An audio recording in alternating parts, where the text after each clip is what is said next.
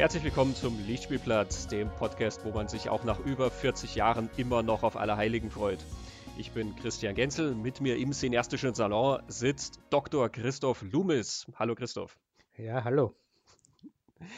Ja, in der Nacht auf Allerheiligen ist Halloween.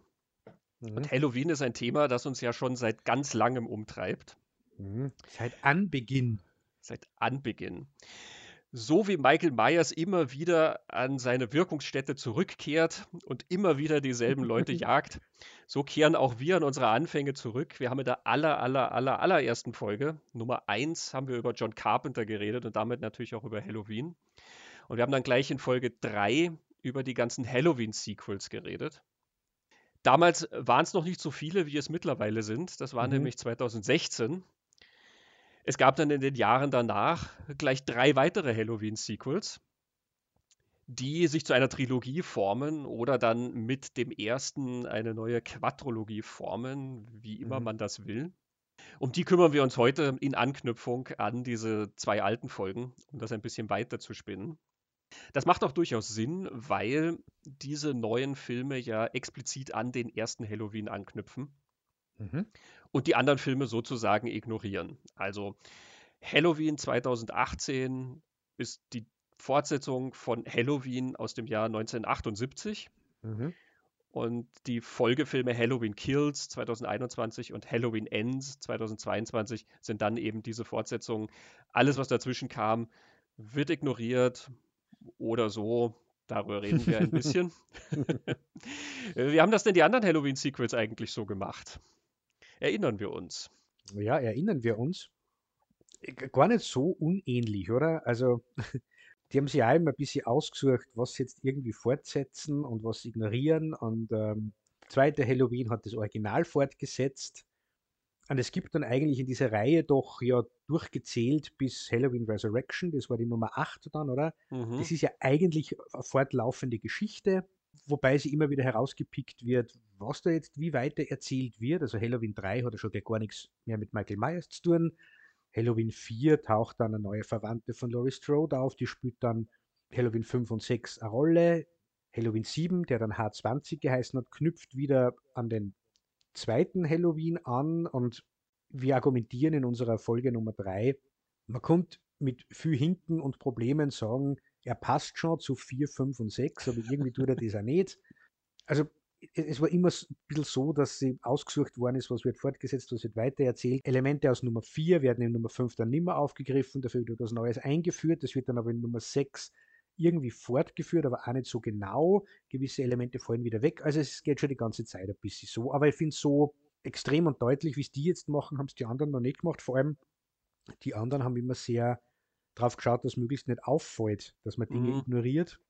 ich glaube, das ist der Hauptpunkt.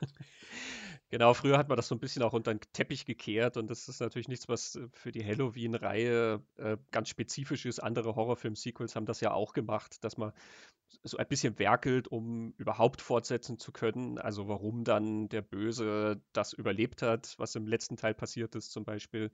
Ähm, ja, also nur als Beispiel hier Halloween 2, da endet es ja wirklich damit, dass Dr. Loomis, der ihn jagt, und Michael Myers äh, beide sterben. Dr. Loomis opfert sich und jagt alles in die Luft. Äh, und damit sollte ja dann eigentlich wirklich ein mhm. dezidierter Schlusspunkt gesetzt werden. Und ähm, ja, in Halloween 4, äh, Dr. Loomis hat dann so eine, eine so ein bisschen vernarbtes Gesicht auf der einen Seite und hinkt ein wenig. Ähm, hat also mhm. äh, ziemliches Glück gehabt, dass er in der Explosion äh, offensichtlich äh, ein gutes Medikit dabei hatte. Und Michael Myers ist ja sowieso dann unkaputtbar, das heißt, ähm, dem hat die Explosion gar, gar nichts ausgemacht. Es ist witzig, wenn man die Filme wirklich alle hintereinander anschaut. Das fängt schon beim Halloween 2 ganz am Anfang äh, an. Äh, Halloween 1 endet ja damit, dass Dr. Loomis ähm, Michael Myers niederstreckt. Er schießt sechsmal auf ihn. Michael Myers fällt von diesem Balkon nach unten und als Loomis dann nach unten guckt, ist Michael Myers weg. Mhm. Das ist so die Suggestion, dass er vielleicht doch ein übernatürliches Wesen war oder wie auch immer. Wenn du Teil 2 dann siehst, der direkt anknüpft an Teil 1, ähm, also wirklich dieses Ende nochmal abspielt und dann in den nächsten Minuten auch weitergeht, da siehst du diese Sequenz nochmal und Dr. Loomis schießt siebenmal auf Michael Myers. Ähm, es ist bezeichnend. Aber ja, ich glaube, auch hier muss man natürlich viel deutlicher erklären, warum die anderen Filme irgendwie ignoriert sind. Ähm, zumal ja Laurie Strode, also die Jamie Lee Curtis-Figur, die äh, in den ersten zwei ja ganz wichtig war und dann in Halloween H20 und Halloween 8 ist sie dann gestorben, dass die dann wieder da ist, das muss man halt, glaube ich, doch mehr erklären, äh, als wenn Michael Myers zurückkehrt. Und was ihnen natürlich wichtig war, ist, dass die Verwandtschaftsverhältnisse äh, gestrichen werden. Ne? Halloween mhm. 2 hatte dann eingeführt, dass äh, Michael Myers der Bruder von Laurie Strode sein sollte. Mhm. Ähm, auch das ist dann damit rausgestrichen und wird dann auch einmal erwähnt. Ähm. Genau. Die Verwandtschaftsverhältnisse bleiben aber dann eigentlich durchgängig irgendwie wichtig in Teil 4, 5 und 6 zum Beispiel. Äh, und auch in die Rob Zombie Halloweens, Halloween und Halloween 2 von Rob Zombie geht es um dieses Verwandtschaftsverhältnis. Also das ist in diesen, dieser Michael Myers Halloween-Geschichte taucht es schon immer wieder auf. Und hier jetzt ähm, in dieser Trilogie, die David Gordon Green gemacht hat, der hat die Regie bei alle drei Filme geführt, gibt es das jetzt einmal nicht, das Verwandtschaftsverhältnis. Genau, eben, es wird erwähnt, dass das nur was ist, was sich Leute mal ausgedacht haben, mhm. irgendwie als Mythos, dass die verwandt sind. Ja, du hast David Gordon Green gesagt, ähm, das ist natürlich e-, etwas ungewöhnlich, dass er diese Reihe gemacht hat, weil das seine erste Horrorfilmreihe sozusagen ist. David Gordon Green ist ja vor allen Dingen bekannt, äh, einerseits durch Comedies, äh, Pineapple Express, ähm, oder Bad Sitter mit Jonah Hill, mhm. ähm, Johannes und andererseits halt durch Dramen, ähm, All the Real mhm. Girls. Er hat diesen Pig mit Nicolas Cage gemacht, also eine recht ähm, unterschiedliche Filmografie. Ähm, hier hat er sich dann mal auf Horror gestürzt, zusammen mit seinem Freund und Partner Danny McBride, mit dem er das geschrieben hat und mit diversen anderen äh, Autoren, die da mit äh, mhm. reinspielen. Produziert ist das von Jason Blum, äh, von Blumhouse, die das da reaktiviert haben. John Carpenter selber ist ja auch wieder involviert. Äh, er kriegt natürlich den Produzentencredit, aber vor allen Dingen hat er sich um die Musik gekümmert, zusammen mhm. mit seinem Sohnemann und mit Daniel Davies. Äh, nur als Randnotiz, Daniel Davies ist ja auch sein Patensohn. Mhm. Ähm, das ist der Sohnemann von Dave Davies, dem Kings-Gitarristen. Und Dave mhm. Davies hat ja damals mit Carpenter an dem Soundtrack zu in the Mouth of Madness und Village of the Damned gearbeitet. Also da gibt es Verwandtschaftsverhältnisse in Kontinuität. ja, genau. Ja, und Jamie Lee Curtis steckt doch als Produzentin auch irgendwie ähm, hinter diesen Filmen jetzt. Also. Genau, die ist natürlich ein essentieller Teil dieser ähm, Neuauflage, wie auch andere Figuren, die man kennt. Dazu kommen wir. Mhm. Ähm, fangen wir mal an mit dem Film Halloween 2018, also der auch wieder einfach nur Halloween heißt. Der erste hieß Halloween, das Rob Zombie Remake hieß Halloween und der hier heißt jetzt wieder Halloween. Wir nennen ihn Halloween 2018, ähm, vielleicht um mhm. Missverständnissen vorzubeugen. Was passiert denn in Halloween 2018?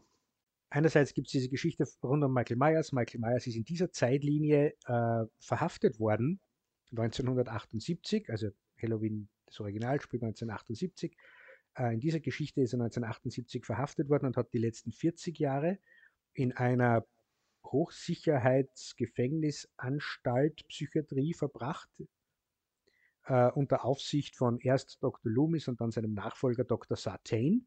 Und Laurie Strode hat die letzten 40 Jahre in, man würde sagen, einem inneren Gefängnis verbracht und hat sich Sarah Connor mäßig auf den großen Showdown vorbereitet. Wenn Michael wiederkehrt, hat sie äh, im Wald in einer Hütte verschanzt, macht dort Schießübungen. Laurie Strode hat eine Tochter, die heißt Karen, die wird gespielt von Judy Greer.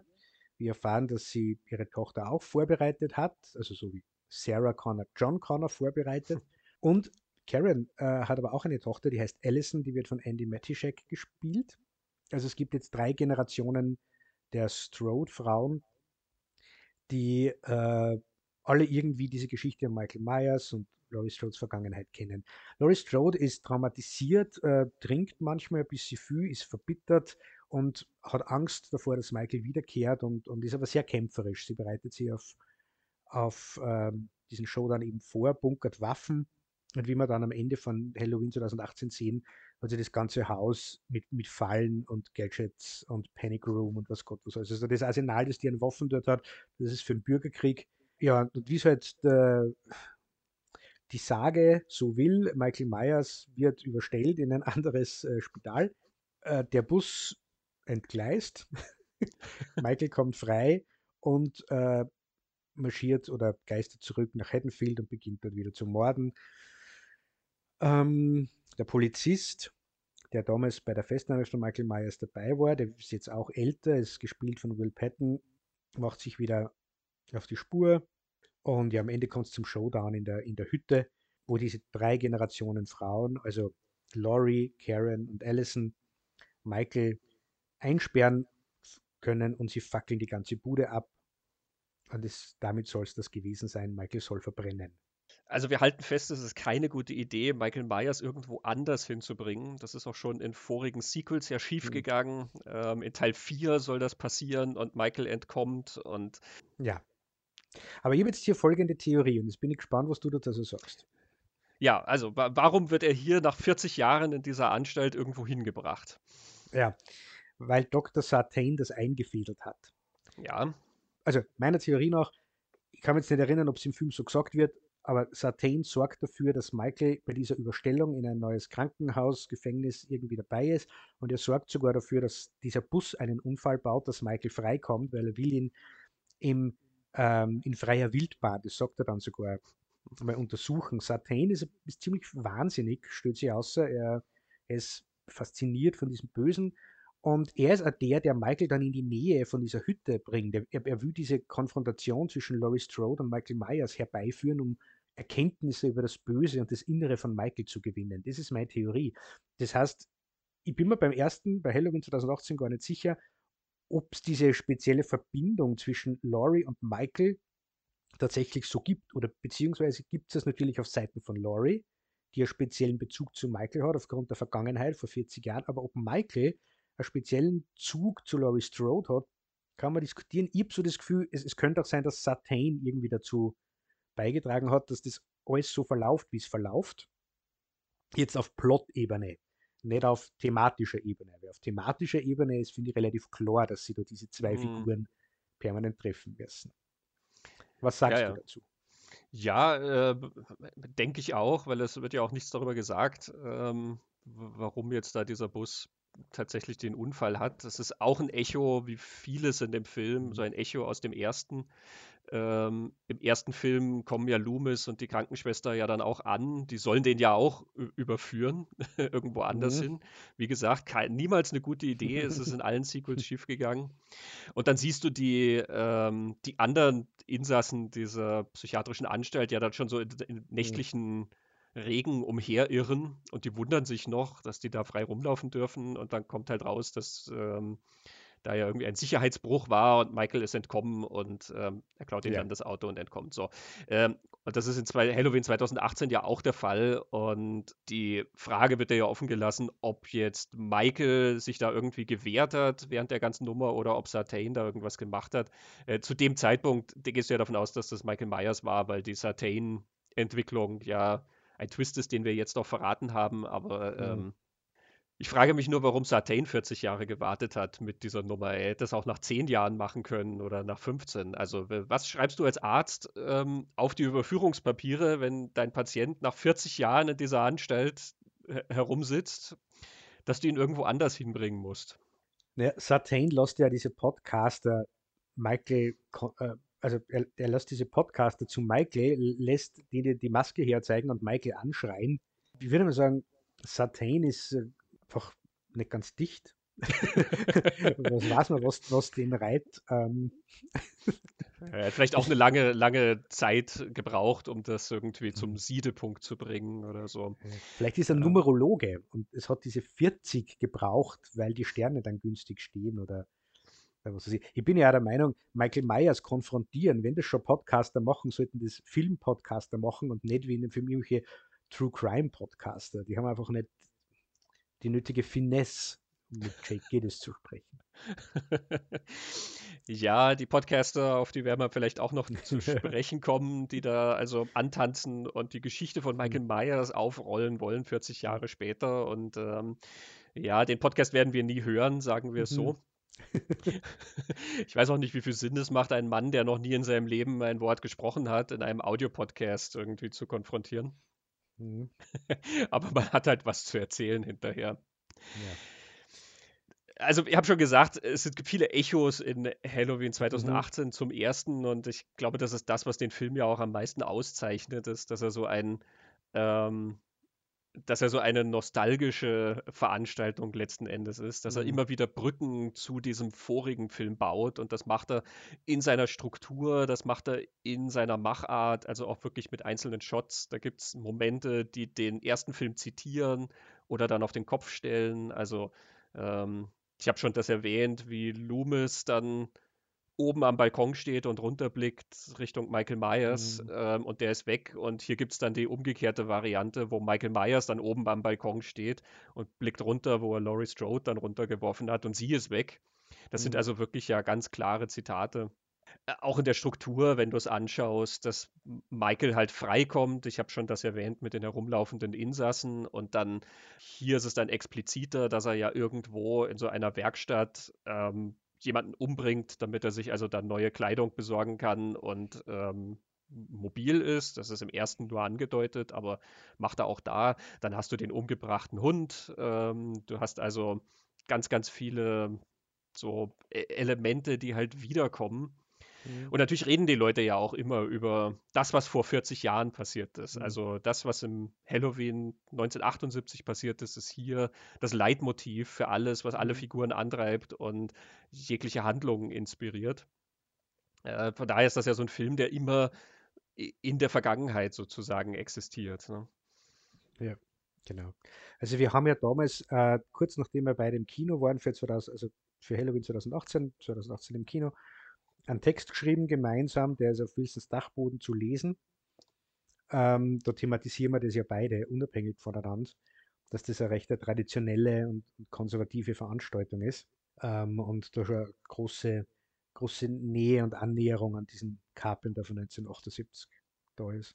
Und nicht nur das, sondern auch sonst, wir kommen eh im Laufe des Gesprächs jetzt dann hin, ja, aber nicht nur der Halloween von 1978, es ist, wir haben damals, damals schon geschrieben, für das, dass sie der so klar abgrenzt von allen anderen Sequels, baut er unglaublich viele Elemente ein, die eigentlich dann in diesen Sequels vorkommen. Also das Verwandtschaftsverhältnis ist nur das Ausgesprochene, das kommt in einem Gespräch vor, mhm. dass das ist Michael nicht der, der, der, Bruder von, von ihr und dann sagt die Enkeltochter von Laurie Strode, Alison drauf, nein, das ist, das ist nur Geschichte, die sie mir ausgedacht hat. Aber ganz, ganz viele andere Dinge ja auch. Eben das Trauma, das Laurie Strode hat, das haben wir in H20 schon gesehen, das nicht enden wollen, wie viele Bezüge das es gibt. Sowohl zu, den, zu der ersten Reihe, die ersten acht da, aber auch zu den Rob Zombies. Also auch da sind, da sind auch Ideen, die, die bei Rob Zombie auftauchen, die dort auch wieder drin sind. Ja, ja, also eben dieser Dr. Sartain, der ist dann so ein mhm. bisschen äh, wie der Loomis in der Zombie-Variante, mhm. der ja dann selber zu so einem True Crime-Experten sozusagen wird, ne, der dann Auftritte dort mhm. macht äh, mit den Büchern, die er über Michael Myers geschrieben hat und sich dann aus dieser Faszination für das Böse heraus selber zu so einem Expertenstar gemacht hat, wie man das nennen will.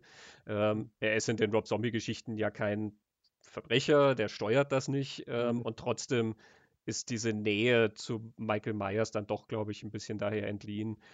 Du hast ja auch ähm, in, in, Halloween 6 zum Beispiel Tommy Doyle, der da wieder auftaucht und der mhm. ähm, unglaublich fasziniert ist von diesen Geschehnissen von damals, der das alles sammelt und ähm, da ganz, ganz tief in dieser Michael Myers Geschichte sozusagen drinsteckt. Also das ist auch ein Motiv, was ähm, immer wieder aufgetaucht ist. Genauso wie ähm, du da manche Szenen so in Erinnerung an frühe Sequels hast. Ne? Mhm. Es sind ja sogar die, äh, die Masken aus Halloween 3 als Zitat drin enthalten. Genau, und in Halloween Kills dann auch nochmal. Das ist das Interessante ähm, am 2018er Halloween und das ist ein Bruch, der sich ja dann auch durch diese ganze Trilogie, denke ich mal, durchzieht, ist, der Film will sich ja von der Geschichte dieser ganzen Sequels lösen. Er will sozusagen mhm. nicht den Ballast haben, den ähm, alle Halloween-Filme ab Teil 2 sozusagen aufgebaut haben. Das Verwandtschaftsverhältnis als erstes, aber dann auch alles, was weiter passiert ist.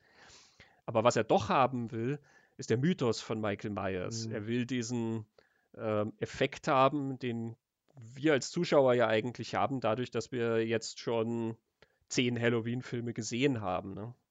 Ja. Und das wirkt, wenn man nur den ersten sich anschaut, eigenartiger als jetzt, diese vier Jahre später, wo wir Halloween Ends jetzt dann auch schon gesehen haben, weil man sich nach dem ersten irgendwie fragt, was ist mit Laurie Strode jetzt 40 Jahre lang los gewesen? Das war eine Nacht, ja, das war wüst, was da passiert ist, aber sie ist da entkommen. Warum bereitet sie die, wie ich gesagt habe, wie Sarah Connor auf den Weltuntergang vor, quasi?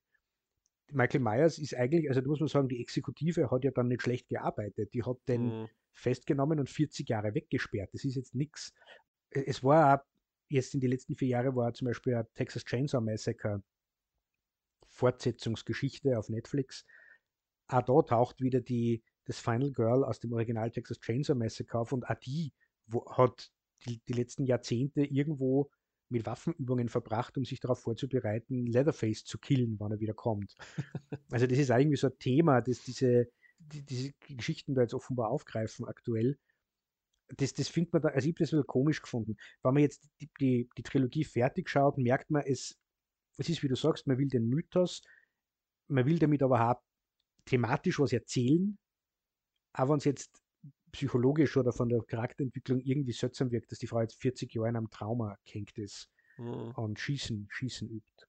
Ja, es ist also natürlich auch ein Bruch, der aber auch schon ja ab der tatsächlichen Halloween-Fortsetzung, ab dem zweiten Teil eigentlich in diese Reihe kommt. Ne? Ähm, und auch daran merkt man es. Also sie erzählen den Michael Myers aus den Fortsetzungen eigentlich. Mhm. Ähm, der unzerstörbare, der ja auch mhm. wirklich Leute umbringt, rechts und links, so viel ihm vor die Klinge kommen. Wenn du dir den allerersten nochmal anschaust und das loslöst von allem, was dann sozusagen später über Michael Myers kam, das ist so ein Aspekt, der dann ja völlig verschwunden ist, dass Michael Myers ja eigentlich ein Stalker ist. Also wir lernen ihn kennen, dass er als Kind seine Schwester umgebracht hat und dann wird er halt in die Anstalt äh, eingewiesen. Mhm. Und als Erwachsener entkommt er dann aus dieser Anstalt. Mhm und streift durch Haddonfield zu Halloween und bringt ein paar Leute um. Es sind nicht sehr viele, die er in, dieser, in diesem ersten Film umbringt. Ähm, er bringt eben diesen Mechaniker offenbar um, weil er Klamotten braucht und ein Auto. Und dann verbringt er sehr lange Zeit vom Film damit, dass er durch dieses Haddonfield fährt und sich ja offensichtlich seine Opfer aussucht. Der steht dann auch immer hinterm Baum oder hinter mhm. der Hecke und beobachtet nicht nur Laurie Strode, sondern auch ihre Freundin. Ähm, der steht dann in ihrem Garten und beobachtet ihr Haus. Das dauert ja lange, lange, lange, bis der Mann zuschlägt. Und ich glaube, er stellt sicher, dass er allein ist, also dass er sicher ist in dem, was er macht. Der erste Halloween hat ja auch immer noch so ein Keuchen, was auf Michael Myers gelegt ist, dass er immer schnauft unter dieser Maske und vor allen Dingen dann beim Töten schnauft er. Er ist ja so ein bisschen ein mhm. Triebtäter. Und die Geschichte vom ersten Halloween ist ja, glaube ich, er sucht sich diese drei Frauen aus, die er in Haddonfield gesehen hat diese drei Freundinnen, Laurie Strode mhm. und ihre beiden Freundinnen, und mhm. stellt denen dann nach und will die halt diese drei umbringen. Und es gibt noch eine Figur, die er sonst umbringt, nämlich den, ähm, Freund. den Freund von einer. Und das macht er, damit er mit ihr allein sein kann, sozusagen. Damit er an sie rankommt. Er verkleidet sich ja dann mit diesem. Das Geist, ja. Genau, mit diesem Bettlaken, mit der Brille, um an sie ranzukommen um sozusagen ungestört mit ihr zu sein. Also diese Triebtäter-Idee ist ganz groß und dass er dort eben wie so ein Stalker sich auch gezielt Leute sucht, gar nicht so sehr aufgrund des Verwandtschaftsverhältnisses, sondern vielleicht gefallen ihm halt diese drei Frauen besonders gut. Das ist ja unerklärt mhm. in Halloween 1. Mhm. Ähm, ab dem zweiten Teil ist er dann die Mordmaschine der einfach wahllos irgendwo hingeht und Leute umbringt, ähm, wenn sie halt das Pech haben, gerade da zu sein, aber wo er auch manchmal sozusagen Abstecher macht. Also mhm. in Halloween 2 jagt er Jamie Lee Curtis in diesem Hospital, in das sie eingeliefert wurde und verbringt aber erst einmal den kompletten Film damit, die Belegschaft vom Hospital umzubringen, obwohl er einfach straight in ihr Zimmer marschieren könnte oder keine Ahnung, vielleicht ein Wachmann steht in dem Weg, aber er, er muss, glaube ich, nicht erst alle Krankenschwestern umbringen und äh, den Fahrer vom Krankenwagen und ich, die, die, Frau aus der Nachbarschaft und ich weiß nicht, wen alles noch. Ähm, und das ja mit sehr originellen Mordwaffen ab dem zweiten Teil.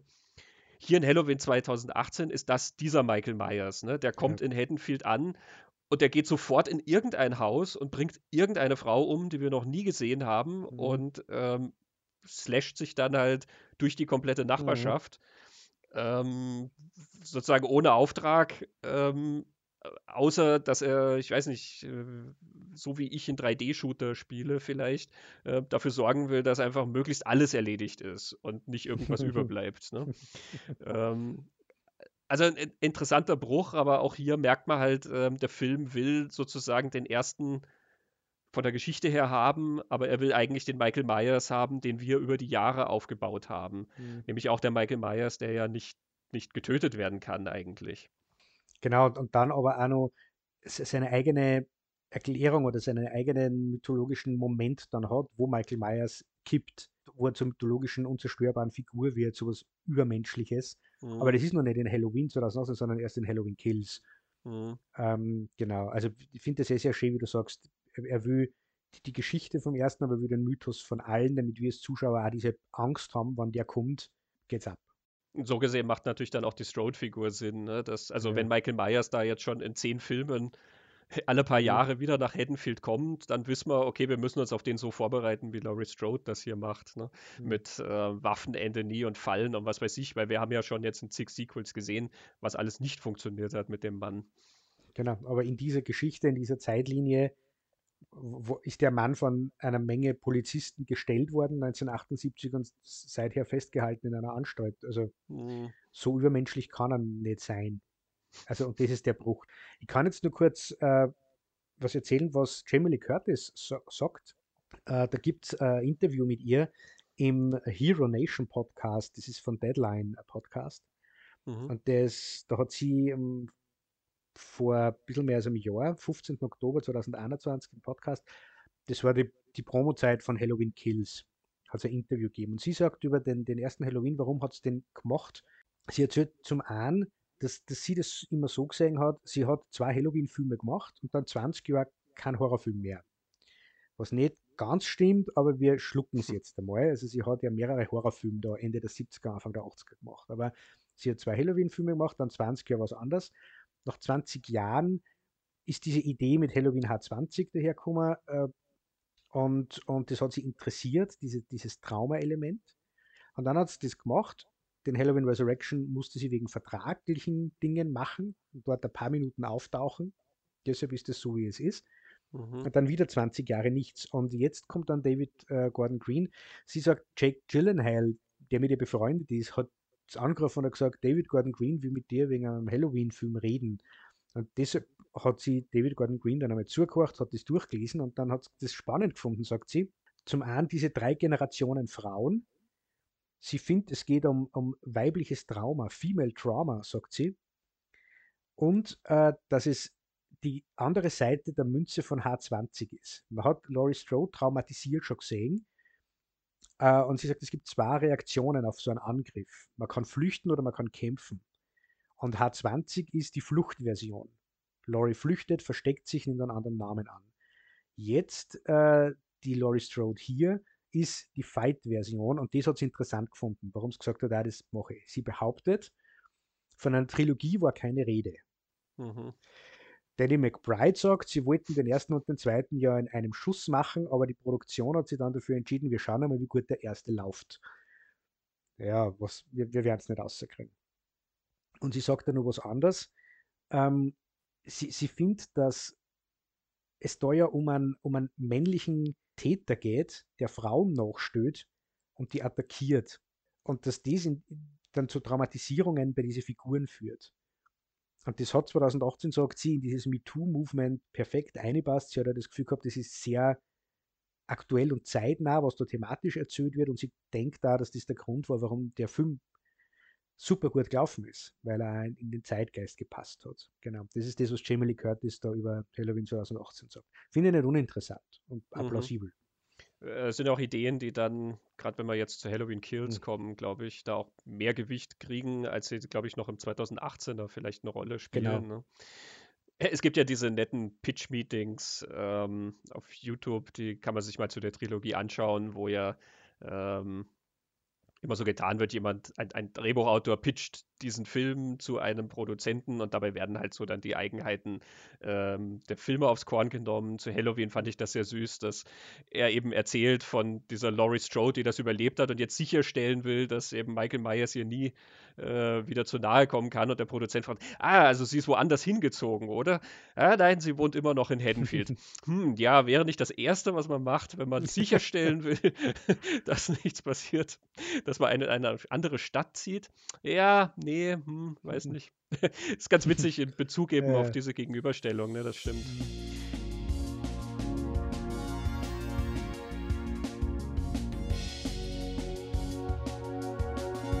Ja, Halloween Kills 2021. Knüpft auch wie der zweite Teil direkt an den ersten an oder in dem Fall an den zweiten. Mit den Nummern werden wir jetzt etwas durcheinander kommen. Ne? Mhm. Ähm, er setzt also Halloween 2018 noch in dieser Nacht fort. Was passiert mhm. da? Ja, äh, Michael überlebt das äh, Abbrennen in dieser Holzhütte, weil die Feuerwehr kommt. Ist doch ganz klar, wenn es brennt, kommt die Feuerwehr. ähm, Laurie ist aber verwundet, landet im Krankenhaus. Michael ist richtig, richtig sauer, dass die da jetzt einfach abfackeln wollten und metzelt einmal gleich die komplette Feuerwehrbelegschaft. Das sind die ersten fünf Minuten, glaube ich, von Halloween Kills. ähm, der, der Polizist, den Will Patton spielt, ist auch verletzt, landet auch im Krankenhaus. Und wie du eben gesagt hast, es setzt wirklich in der Sekunde, wo Halloween 2018 aufhört, setzt die Geschichte sich fort. Und es geht jetzt in dieser ganzen Nacht weiter. Und was dann passiert, ist, dass schön langsam kriegt die Bevölkerung von Haddonfield irgendwie mit, da ist was los. Da ist Polizei unterwegs, die suchen wen, da sind Morde. Ähm, und es gibt eine Halloween-Party in einer Bar, wo sie die früheren Opfer, nämlich die aus Halloween äh, im Original vor 78 gerade treffen. Das sind alte Figuren, äh, die man als Kinder kennt, also die 1978 Kinder waren, also die Kinder, die gebabysittet wurden, beziehungsweise eine andere Frau, die attackiert worden ist. Die treffen sich offensichtlich jährlich zu Halloween und gedenken dieser Michael Myers Nacht von 78 in dieser Bar. Und wie die mitkriegen, was da jetzt los ist, sagen sie, jetzt reicht's. Äh, wir wehren uns jetzt, wir machen den jetzt fertig. Evil dies tonight. Man muss Halloween Kills lassen. Den Spruch haben sie eingeführt und der pickt. Mhm. der pickt. und es sind zum Teil die gleichen Schauspieler, äh, zum Beispiel Kyle Richards, die als, als Kind in, im Carpenter-Original mitgespielt hat, jetzt als erwachsene Frau hier wieder. Äh, oder Nancy Stevens. Und man hat aber auch die Figur des Tommy Doyle, die wir schon in Halloween 6 durch Paul Rudd dargestellt gehabt haben, da jetzt wieder. Jetzt spielen Anthony Michael Hall. Und ich habe wirklich Zeit verbracht, den ganzen Film. Ich wollte den 80er Jahre Anthony Michael Hall in diesem Gesicht sehen und es gelingt mir nicht. Aber ich muss auch sagen, ich kenne Anthony Michael Hall nur als Teenager. Ähm, und er spielt sehr intensiv. Er hat sich schon sehr verändert, aber ich mhm. sehe ihn äh, ein bisschen in dem mhm. Gesicht. Mhm. Ähm, aber nur, wenn man es weiß. Also, wenn ich ihn ohne die Info, dass es Anthony Michael Hall ist, gesehen hätte, mhm. hätte ich die Brücke zum Breakfast Club nicht gesehen. Ich glaube, wenn mhm. du ihn so mitverfolgst, dass du ihn quasi alle paar Jahre immer wieder siehst, ähm, fällt es dir leichter. Mhm. Ähm, aber ja, ich meine, er hat ja immer Filme gemacht, ne? aber ähm, die mhm. wenigsten davon haben wir gesehen und deswegen mhm. ist der Bruch zwischen Breakfast Club und Halloween Kills dann irgendwie doch ja, sehr, sehr interessant. Aber ja, äh, ich finde ihn großartig in dem Film. Ja. Ähm, er ist immer noch ein. Er gibt sich ziemlich. Er ist ein verdammt interessanter Schauspieler. Er ist mhm. ähm, vom Typ her ein bisschen anders, als er es als Teenager war, ähm, ja. aber ein, ein extrem interessanter Schauspieler, von dem wir hoffentlich jetzt auch mehr wieder sehen werden, vielleicht in, mhm. sag mal, größeren Filmen oder Filmen mit mehr Breitenwirkung. Ja. Jedenfalls sammelt sich dann rund um diesen Tommy Doyle, den Anthony Michael Hall spielt, und diese Gruppe von Überlebenden sammelt sich dann am Mob, die Michael suchen und, und umbringen wollen und sie landen dann irgendwann alle im Krankenhaus, wo Laurie eben liegt äh, wo ihr Tochter Karen ist und auch die Enkeltochter Allison, die aber dann auf die Jagd geht. Sie gehen alle davon aus, Michael wird Laurie aufsuchen und ins Krankenhaus kommen. Es ist aber so, wir haben ja vorher darüber geredet, der Bus mit den äh, Mental Patients ist ja da gestrandet und die irren durch die Nacht und es irrt jetzt da so ein verletzter Insasse dieses Busses, irrt in die Notaufnahme, verzweifelt und bittet um Hilfe. Der Mob ist aber schon so aufgestachelt, dass er jetzt glaubt, der Mob, das ist Michael Myers und wir bringen den jetzt im Krankenhaus um. Und dann hat man so eine Panik-Massenattacken-Szene. Die Polizei und die Sicherheitskräfte haben keine Chance mehr, die alle aufzuhalten, die hinter diesem unschuldigen kranken Mann her sind, um ihn umzubringen dann im Krankenhaus. Und der stürzt sich dann aus dem Fenster. Mein Eindruck ist ja, das ist eigentlich die Geschichte, um die es David Gordon Green irgendwie geht in diesem Film. Er muss aber dann halt zu Michael Myers zurückkommen, was er dann am Ende auch tut. Michael wird dann doch gestellt, wird äh, niedergeschlagen, niedergeschossen, aber jetzt wird Michael zu diesem übersinnlichen Wesen, der dann diese, diesen Mob, der ihn da jetzt umgibt, einfach dahin metzelt und auch äh, Karen tötet, die Tochter von Laurie Strode. Und dann ist aus. Dann ist Halloween Kills aus.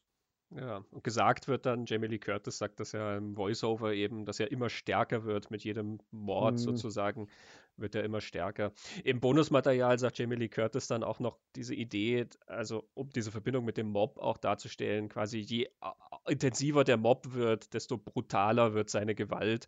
Ich glaube, das geht nicht ganz auf in dem fertigen mhm. Film, dieser Gedanke, aber ich, er muss wohl auch in der Konzeption dabei gewesen sein. Je mehr Gewalt um ihn rum da ist, ähm, desto stärker und gewaltvoller wird Michael Myers selber auch. Ne?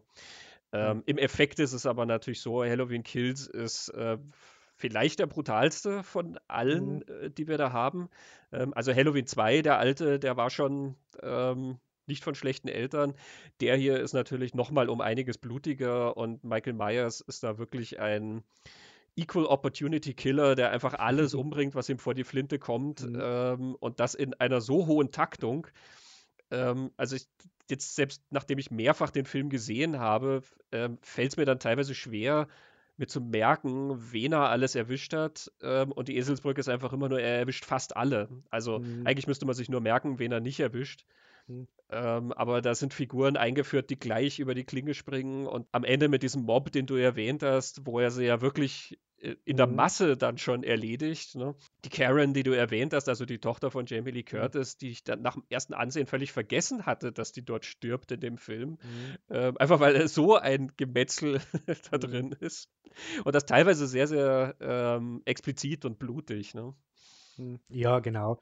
Michael ist sehr kreativ, hat eine sichtliche Freude an dem, was er tut. Er drapiert dann auch die, die Leichen immer ganz theatralisch. Also da ist er dann wirklich wieder im klassischen Slasher-Killer-Modus, wie sie das kehrt. Es ist vielleicht auch noch interessant, dass Laurie Strode die meiste Zeit im Krankenhaus liegt und eigentlich nicht mehr die Hauptfigur dieser. Geschichte mhm. ist.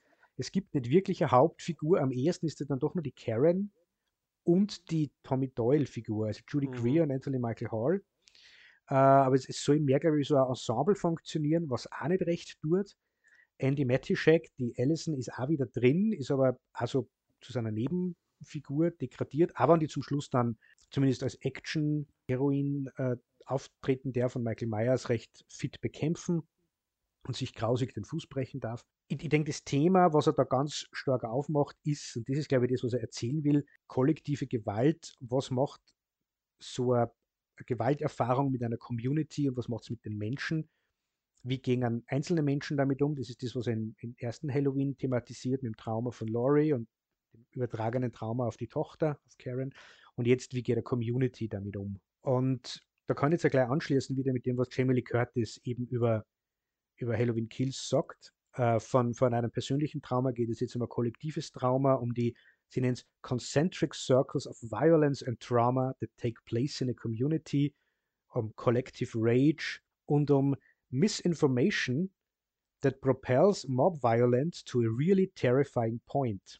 Mhm. Und sie erklärt dann, geschrieben wurde das 2018, sie haben die Produktion 2019 begonnen und mussten, haben dann wegen Covid unterbrechen müssen. Haben das ein Jahr, ist das gestanden. Nur sie behauptet, es ist alles schon da gewesen. Deshalb ist erst 2021 ins Kino gekommen und es sind keine Veränderungen und ganz wenig Voice-Overs post-Covid und vor allem post 6. Jänner 2021 gemacht mhm. worden. Das ist ja so für mich die Frage gewesen, hat dieser Sturm aufs Kapitol, der da sofort einfällt, wenn du das siehst, was da im Krankenhaus passiert, einen Einfluss auf diesen Film gehabt. Sie sagt nein. Mhm. Sie sagt, es waren mehr diese, ähm, die Riots, die Protests, Marches, Social Uprising, Police Brutality Marches, äh, also Black Lives Matter und diese ganzen Dinge, haben viel mehr Einfluss gehabt auf, auf das, was passiert mit einer Community, was passiert mit einem Mob, als der 6. Jänner und der Sturm aufs Kapitol. Mhm. Finde ich auch wieder spannend und passt schon zusammen wieder. Ja, er ist natürlich damit ganz nah an der Zeit dran und mhm. ähm, ja, also nach dem, was ich gelesen hatte, war er ja tatsächlich auch eigentlich äh, zu Halloween 2020 mhm. ja schon fertig und sie mhm. haben ihn dann einfach um dieses Jahr verschoben. Ähm, und trotzdem natürlich dockt das an, aber andererseits, äh, wenn du solche Aufstände äh, und Riots anschaust, Amerika ist ja nicht arm an solchen mhm. Ereignissen und wenn du dir die Dynamik zum Beispiel von den LA Riots anschaust, ähm, auch da hast du diese Mobbildung, wo dann mhm. ähm, ja auch auf Unschuldige diese Gewalt übergeht oder wo dann Leute da reingezogen werden, die nichts damit zu tun haben, wo dann die Gewalt sich gegen ja fast gegen sich selber gerichtet wird oder so. Mhm. Du nennst auch Black Lives Matter. Also das sind Geschichten, die über die Jahre immer wieder als gesellschaftliches Phänomen aufgetaucht sind. Ne? Mhm.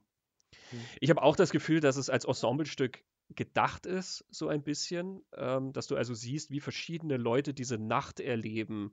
Ähm, alle diese Figuren, die ja dann auch so ein bisschen diese eigene Vergangenheit haben mit der Stadt, mit Michael Myers, ne? eben vor allen Dingen die Figuren, die wir schon kennen mhm. aus dem ersten Film. Und äh, einer kriegt dann sogar eine Rückblende, ähm, vielleicht wollen wir auf die ja dann auch nochmal eingehen, mhm. ähm, dass du diese Anknüpfung siehst, was sozusagen am Ende vom 78er Film noch passiert ist, was wir nicht mehr gesehen haben.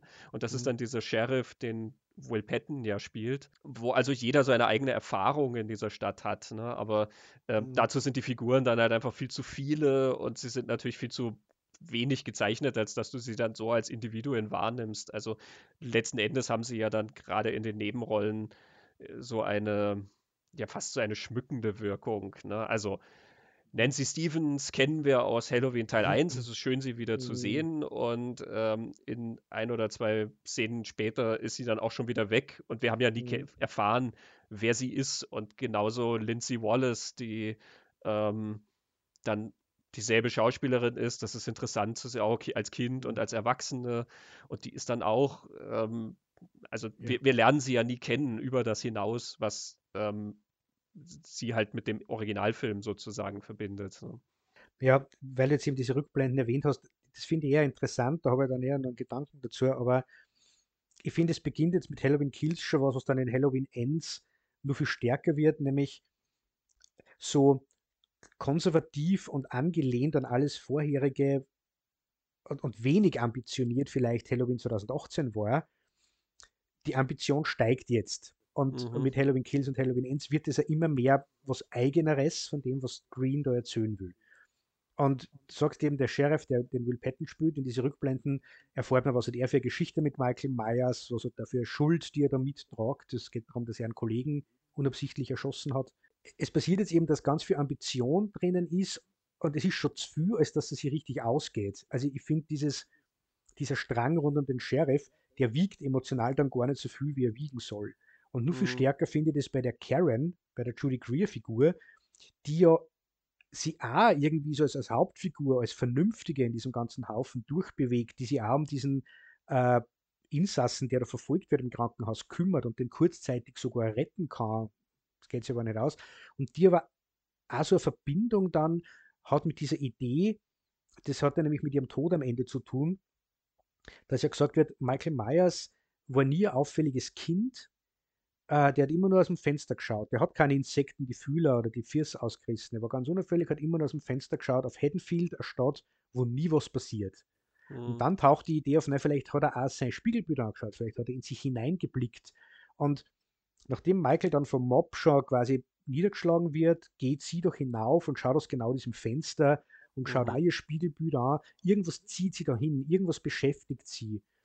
Judy Greer sagt im Bonusmaterial, dass sie noch nie in so kurzer Zeit so eine Emotionsbreite spüren hat müssen. Sie hat sich die ganze Zeit vorgesagt, das ist ja die gleiche Nacht. Mhm. Das ist, also ich, ich, muss zuerst, meine Mutter geht mir auf den Nerv, weil es wieder paranoid ist, dann werde ich verfolgt, äh, werde fast umgebracht, wir verbrennen einen Mann in einem Haus, dann stirbt mein Mann, dann ist meine Großmutter verletzt, mein Kind kommt mir abhanden, wir müssen gegen den kämpfen und am Ende stirbt sie dann, weil Michael A. dort auftaucht, wo sie aus dem Fenster schaut. Ähm, Auch das ist irgendwie, glaube ich, ein interessanter Gedanke, den ich aber immer noch nicht ganz fassen kann, um was geht es einer da mit dieser Karen-Figur. Und natürlich ist sie tot am Ende von Halloween Kills mhm. und dann erfahren wir auch nie, um was es einer geht, denn in Halloween Ends spielt es überhaupt keine Rolle mehr, dass da nur mehr eine dritte Frau war. Ja, das wird dann fast nicht mehr erwähnt. Vielleicht mhm. auch da eben gerade, weil sie aus dem Fenster dann auf diesen Mob irgendwie blickt oder so, dass da auch wieder so ein Zusammenhang ist mit dem Thema die Faszination des Bösen oder so, die dann in Halloween mhm. Ends sich ja voll ausspielt. Aber ja, es hat in vielen Punkten, finde ich, so, ein Gefühl, als wäre da viel da gewesen, was mhm. sich dann alles nicht so richtig übersetzt auf, den Film. War doch manchmal das mhm. Gefühl, vielleicht gab es da viel, viel mehr Material und das ist alles gar nicht drin gelandet oder so. Also mhm. eben, wenn du sie reden hörst im Bonusmaterial über alles, was in den Figuren mhm. passiert und du siehst das halt nicht auf der Leinwand, das, das ist schon ganz kurios. Ne? Ähm, witzig übrigens auch hier, also ich finde die Szene sehr schön mit dieser Rückblende auf 1978, mhm. weil sie ja so ein bisschen in den Originalfilm einsteigt und aber etwas mhm. zeigt, was wir noch nicht gesehen haben. Sowas finde ich mhm. immer ganz faszinierend. Die Saw-Filme haben das ja ganz toll exerziert, mhm. wo quasi immer wieder auf irgendeinen vorigen Film zurückgegriffen wird und dann siehst du einen Teil einer Szene, den du kennst und dann aber einen neuen Aspekt, eine Figur, die reingespielt hat, was du noch nicht wusstest und und und. Das ist so ein bisschen, wenn du dir Filme als Räume vorstellst, dann ähm, ist das mhm. sozusagen, du entdeckst da noch eine Tür und da ist noch was, mhm. ähm, was, was bislang unentdeckt war oder so sehr spannend. Wir sehen ja auch Donald Pleasance sozusagen mhm. wieder. Ich dachte wirklich, es ist ein CGI-Effekt, aber nein, mhm. ähm, es ist ein Crewmitglied, der so ähnlich wie Donald Pleasance aussah und den sie dann noch ein bisschen hergerichtet haben. Mhm. Fand ich sehr schön. Hier aber auch wieder der Bruch, ne, wenn du dich daran erinnerst, dass die Krankenschwester Marion Chambers, wo sie dann mhm. Michael Myers angreift, mit der Pistole, die ja dann nicht mehr geladen ist, sie mhm. sagt noch, das ist für Dr. Loomis und will schießen und mhm. es klappt nicht. Und ich frage mich jetzt ernsthaft, was ist mit Dr. Loomis? Wir erfahren mhm. nie, was mit Dr. Loomis ist. Der, Michael Myers hat Dr. Loomis überhaupt nichts angetan in dieser mhm. Zeitlinie. Michael Myers ist verhaftet worden, das sehen wir. Dr. Loomis hat ihn ja irgendwie versucht, ähm, also der war sein Arzt und danach war Dr. Sartain der Arzt. Also du könntest dir jetzt noch zusammenreimen, dass Michael Myers ihn dann irgendwann in der Anstalt vielleicht attackiert hat oder irgendwie so. Das, das könnte mhm. man mit Wohlwollen hinzufügen, aber ich glaube, es ist nicht angelegt. Ich glaube, du merkst auch da wieder eigentlich diesen Bruch mhm. zwischen Zeitlinie, die erzählt wird, und Meyers Mythos, der erzählt wird. Ne? Ja. Sie reden auch immer darüber, dass Michael Myers diese Stadt jetzt schon seit 40 Jahren heimsucht mhm. und du möchtest nee. sie beiseite nehmen und sagen, nein, hat er nicht. Der war 40 Jahre in der Anstalt. Ihr wusstet genau, wo er ist und er hat 40 Jahre lang nichts gemacht. Ja, genau. Ja, ich finde diese Rückblenden auch faszinierend. Äh, die, die, haben bei mir nämlich unglaublich gut funktioniert, eine gewisse Zeit. Also wie das zum ersten Mal kommt, aber man wirklich denkt, Moment einmal, habe ich den ersten Halloween wirklich so lange nicht mehr gesehen, während das kann ich mir nicht erinnern. Ich habe zuerst wirklich geglaubt, das ist Material aus dem Alten, weil sie das mhm. ja am Anfang auch verwendet haben. Sie verwenden also Bilder aus dem Original. Na, das ist was Neues. Okay, das ist was anderes. Okay. Und dann habe ich mir kurz gedacht, sind es Outtakes also mhm. es ist technisch, finde ich, schon so gut gemacht, und nämlich auch, wie, wie, wie, wie es die Kamera bewegen, wie es die Kamera hinstellen, wie die Einstellungen gewählt sind. Eine Zeit lang ist das ein sehr, sehr gutes Mimikry eigentlich. Irgendwann merkst, oh na, okay, gut, das ist ganz was Eigenes. Und ich finde es dann auch wieder spannend, dass er, den, er ja ohnehin den Look und die Stimmung so gut kopieren will, aber dann, wenn er die Komplettkopie mhm. macht, kennst du den Unterschied auch noch. Und irgendwann taucht halt Thomas Mann auf und den Schauspieler kenne ich und ich weiß, nein, der war 1978 sicher nicht. ähm, also den Effekt habe ich stark gefunden. Ich finde, dass das super gut funktioniert. Ähm, und wirklich beeindruckend ist das mit Donald Pleasance ist auch beeindruckend, weil sie immer diesen Effekt hat, so, ja, da ist er wieder, wie haben sie das gemacht? Mhm. Auch, auch wie der den, den spürt, diese aufgerissenen Augen, diese überschlagende panische Stimme und dann kommt ja diese, diese Einstellung, wo Michael aus dem Haus geht und draußen ist er von Polizisten umringt und man sieht im Hintergrund Loomis durch die Tür kommen und er, mhm. er, er dann sich dann so gegen einen Türstock und stolpert da so irgendwie aus. Also so wie sich Donald Pleasance auch da immer bewegt hat als, als Loomis. Es ist, ja, schön ist vor allen Dingen, dass sie es ja wirklich altmodisch gemacht haben. Ne? Also äh, das beeindruckt mich viel mehr, dass sie eben nicht ein CGI-Gesicht ähm, äh, dann auf mhm. jemanden kopiert haben, ähm, wie wir das ja mittlerweile können und schon in anderen Filmen gesehen haben, sondern ganz altmodisch. Sie haben halt wirklich jemanden, der so aussieht und mit ein Mhm. bisschen Maske und natürlich auch, es ist immer so ein bisschen im Schatten und es ist auch nicht seine Stimme, es ist dann ein anderer, der ihn spricht, der Donald Pleasance mehr Mhm. nachmachen kann. Den hörst du auch in, in Halloween 2018 kurz auf den Bandaufnahmen, die du Genau. von Loomis äh, findest. Mhm. Ähm, das ist noch eine richtig altmodisch handwerkliche Mhm. Nachstellung, Genau. ähm, die ganz spannend ist. Und eine interessante Brücke hat das auch mit den ersten zwei Halloween-Filmen tatsächlich. Ähm, also der Effekt, äh, so ein bisschen, das ist mir jetzt gekommen, wo ich äh, mir die ersten zwei wieder angeschaut habe, ähm, dass es ja vom ersten Film zwei Fassungen gibt. Ne? Du hast ja gesagt Outtakes, die du vermutet hast. Mhm. Es gab ja vom ersten Film noch eine TV-Fassung. Mhm. Ähm, Carpenter hat das dann ans Fernsehen verkauft und die wollten ja dann zusätzliche Szenen haben. Damals gab es das ja öfter, dass in der Fernsehfassung dann so zwei, drei zusätzliche Szenen drin waren Mhm. ähm, als Anreiz. Und die Szenen sind entstanden, als Carpenter schon an der Arbeit an Halloween 2 war. Und deswegen hast du in Halloween 1 dann eine Sequenz, wo äh, Donald Pleasance in die ähm, in das Zimmer geht, in dem Michael Myers in dieser Anstalt immer war. Ähm, und da ist alles durcheinander und du siehst halt, also da also ist er ausgebrochen und ähm, Mhm. sie reden halt dann drüber, wie er das machen konnte. Und dann wird darauf hingewiesen, dass Michael Myers etwas hingeschrieben hat an die Tür. Und sie schauen sich dann die Tür an und da hat Michael Myers Sister hingeschrieben. Mhm. Und das funktioniert natürlich so halbwegs im ersten, weil sein erstes Opfer seine Schwester war. Aber Mhm. eigentlich soll es ja die Brücke sein zum Halloween Mhm. 2, in der dann die Enthüllung kommt, Laurie Strode ist seine Mhm. Schwester. Und deswegen Carpenter war da gerade schon am zweiten und hatte dann diese Idee, dass sie das so rüberziehen können. Und du siehst dann sogar im Halloween 1 in einer Rückblende den jungen Michael Myers in der Anstalt kurz sitzen. Und das ist dann der Schauspieler, der in Halloween 2 ähm, in so einem kurzen Traum, den Laurie Strode hat. Da sieht sie diesen Jungen da sitzen und das ist halt ja Mhm. dann ihr Bruder. Ne? Es ist also derselbe Junge, der das Mhm. gespielt hat, weil es ja zur selben Zeit entstanden ist. Also diese Verknotung und diese Nutzung von sozusagen nachgedrehtem Material, was dann aber so wirken soll, ja, als wäre es schon Teil von einem anderen, ähm, fand ich auch da spannend, auch wenn es bei den ersten beiden natürlich recht holprig irgendwie wirkt und ähm, ist trotzdem interessant, wie äh, die, die Filme auch damit so ein bisschen, ja, sag ich mal, weiter erforscht werden und aber auch ein bisschen ja, umgebaut werden. Ne? Ja, und es ist offensichtlich ähm, unausweichlich, dass im zweiten Teil die im Krankenhaus landen. Also ja, originale Halloween 2 landet im Krankenhaus und setzt in der Nacht fort. Rob Zombie setzt auch in der Nacht fort und sie landen im Krankenhaus, auch wenn er dann wieder einen Bruch reinbringt und das anders weiterführt.